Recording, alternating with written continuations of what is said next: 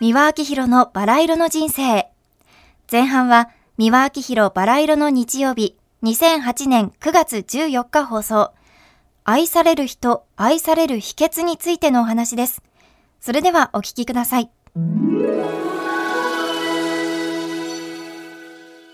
今日はね、愛される人というテーマで話せということでございますけれどもね、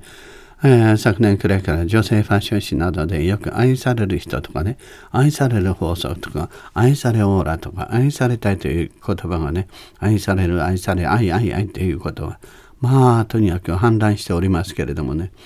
こういった言葉についてね、思うことはね、愛と恋は違うということで、恋というのは、つまり自分の欲望を相手に押し付ける。相手を抱きたいとか、セックスしたいとか、エッチした自分のものにしたいとか、まずは自分の欲望を満たすために相手が必要な心ですね。それを恋って言いますね。恋心。で、そして愛というのは、あの、自分はどうでもいいけれども、相手を幸せにしてあげたい。ね、どうすれば相手が本当に幸せだと感じてくれる？充足感を得てくれるだろうかそれに自分が何ができるだろうか自分のできることは全部やってあげたいということが愛なんですね無償の愛見返りを要求しないものですですから見返りを要求したり要求しなかったりその揺れ動いてる最中が恋愛中なんですよね。でその簡単に愛愛というけどそう誰にでもできるものじゃないんですよ。無償の相手自分をなくしてね自分の命を削ってでも相手を助けたいとそういうことがなかなかできませんよね。あのデュマ・フィスというねあのフランスの作家が書きました「椿姫」という小説がありますけどもあれこそ本当の無償の愛ですよね。えー、そういう人ってのはなかなかおりませんからね。で、皆さん今まで人から愛されたいと思って生きてきましたかっつって。ああ、私はね、愛されたいと思う前にもう愛されてましたからね、いつも。えー、だから私はね、経済的やね、家庭的なものとかね、家族のいろんなことが波乱万丈でね、世間的にも仕事の面でもね、まあそれはもう戦いの連続で苦しみの連続でしたけれどもね愛にはね不自由しないできたんですね。愛だけにはね私は大金持ちだったんですよ。大財閥でしたんね小さい頃からねかわいいかわいい。で中学あたりからかわいいかわいいって言われてたら綺麗だ綺麗だって言われるようになってで多くの人たちからね愛されてずっと愛にはねたっぷり恵まれてきましたね。ですから私はずっとあのもう波乱万丈でねも何度も親族になって生きてきたんですけどそのために創生してきたそのお花に水をやるようなねあのつまり栄養残栄養分は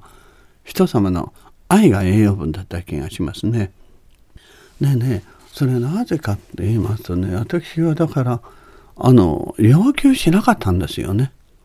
ええあのね、愛して、愛して、とかね、愛してお願いなんていうふうにやるとね、これは愛っていうのはね、衝動的に自発的に自分の中で、どなたもこう芽生えてくるものだから、それ愛してって言って芽生えも何もしないし、でそれをね、こう強制的に愛してちょうだいね。昔ね、の流行歌でね、あのねえねえ愛してちょうだいね、ねえねえ愛してちょうだいねって歌もあったけど、愛は強制してね成り立つものじゃないんですよね。うん、じゃあどうすれば愛される人間になるかっていうことはとにかく相手に対して要求しないことですよね。何にも要求しない。要求しないってね人間はねあ自分はこの人にね要求されないというとね負担をね感じなくて済むんだと思うから向こうの魂が自由になるんですよ。で自由にさせてくれる人っていうのは、魅力があるんですよね。そうかといってほったらかして全く関心がないのかと思ったらそうじゃなくて「連絡どうしてるの?」って元気にしてる？であのそばにいるあの女の人にね「これあの人にあげてちょうだいね」っつって「どうして?」っつって「いやだってあなたにすごくよくしてくれるからねあなたによくしてくれる人に私は全部ねありがたくてよくしてあげたいねよ」っつって「これあげてちょうだい」って言うとね向こうもびっくりするんですよね。自分のことをよくしてくれる人のことをねまであの嬉しいと思ってくれてる普通だったら嫉妬するわけでしょ何あれ、ああの女ってあんたにベタベタしちゃったからかまって何やって悪口言うじゃないですか。との逆に感謝しちゃってありがたいと思うから。だからそういう気持ちがね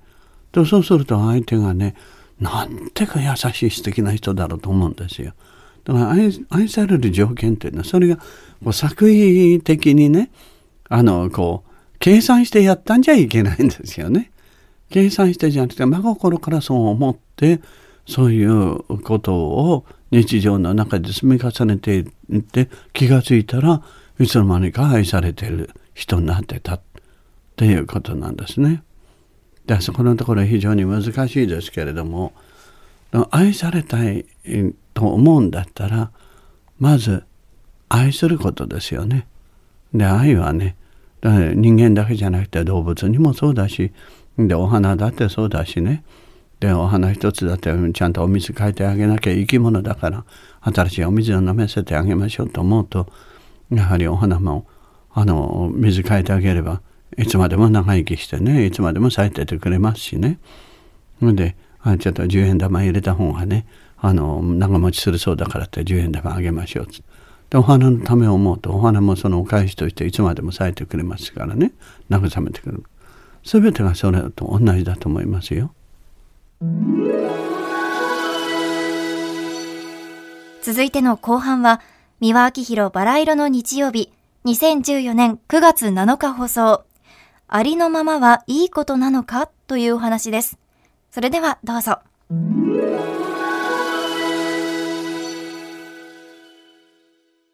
今日のお話は、ありのままというテーマについて話してくれということなんですけどもね。あの、今年ね、不思議なことにね、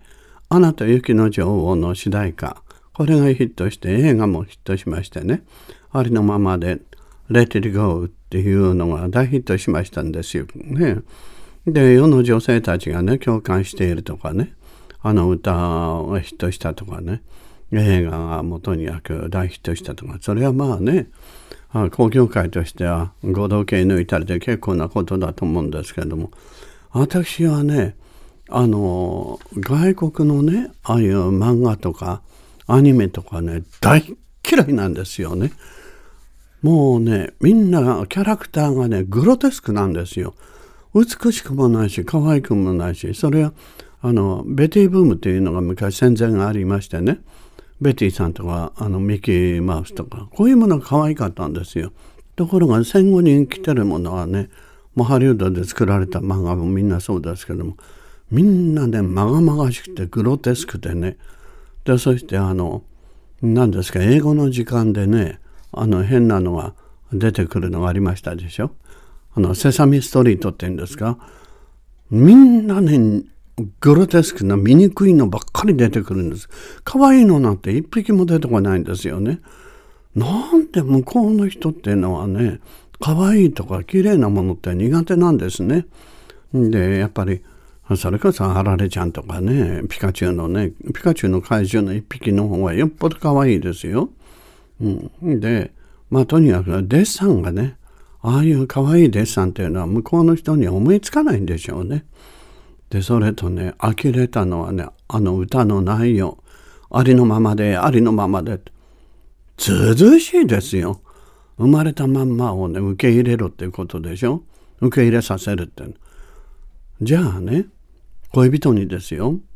誰にでもそうですけれどもね。畑から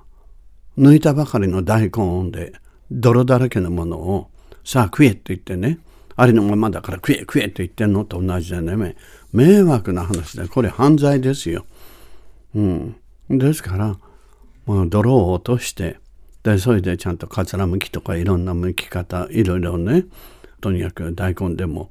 切り方また大根おろしですって見たりとかいろいろ料理の仕方で工夫してさあ召し上がれ。出してで美しい器に持ってねでそれからあそれなりのそういうものをして気を配ってで努力してさあ召し上がれって言われて初めて美味しくいただけるんでしょ？人間も同じことですよ。でそれをね何にも努力しないまんまでね、えー、そういうものでねそれはね人格もそうですよ。礼儀作法もマナーも何もかもが洗練されたものが何もなくて、で、そのありのままで、これ、けだものじゃありませんか。そういうずうずうしい歌っていうのはダメですよ、あんなもの。うん。ですから私はね、まあ、とにかく、なんてふてぶてしい歌だろうと思って見てました。私あの歌大嫌いです。